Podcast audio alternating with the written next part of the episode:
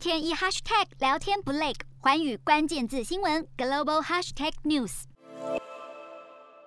我们要来关注的就是富人税或是富豪税。那么，为了要配合世界经济论坛呢，其实非营利组织还有富豪组成的团体，他们就纷纷表示说呢，应该要向富人来加收富人税。那么这些组织呢，其实分别有四个哦。第一个呢，就是总部设在美国的政策研究所；再来另外一个就是美国富豪他们组成的一个叫做爱国百万富豪；另外还可以看到是全球性的慈善机构，它叫做乐施会；以及最后一个呢，它叫做。打击不平等联盟，所以他们是纷纷呼吁哦，应该要对富人来实施累进的税率。那么这个报告就建议大家了，就说啊，富人税的征收方式该怎么收呢？其实就像身家呢是达到五百万美元的，要跟他们征收是百分之二的税。那么财富如果是超过了五千万的话，就要征收百分之三。那么资产达到十亿美元的话，就要来征收百分之五的税。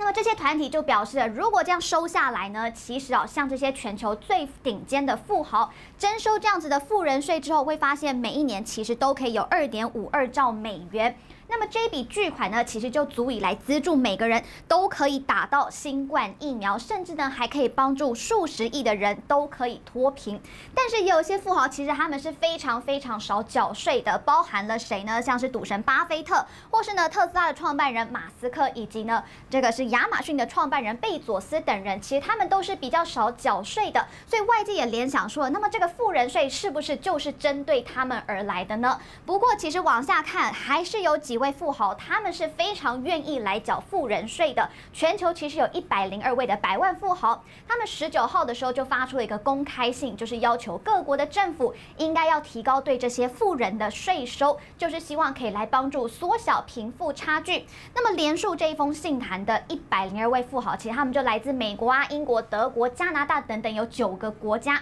那么一百零二人当中，其实也包含了这位呢，她是迪士尼的女继承人，她就叫做 Abigail Disney，以及呢，像是他的哥哥 Tim Disney 也是里面的其中一个人。另外这位呢，他是亚马逊早期的投资人，他叫做汉诺尔。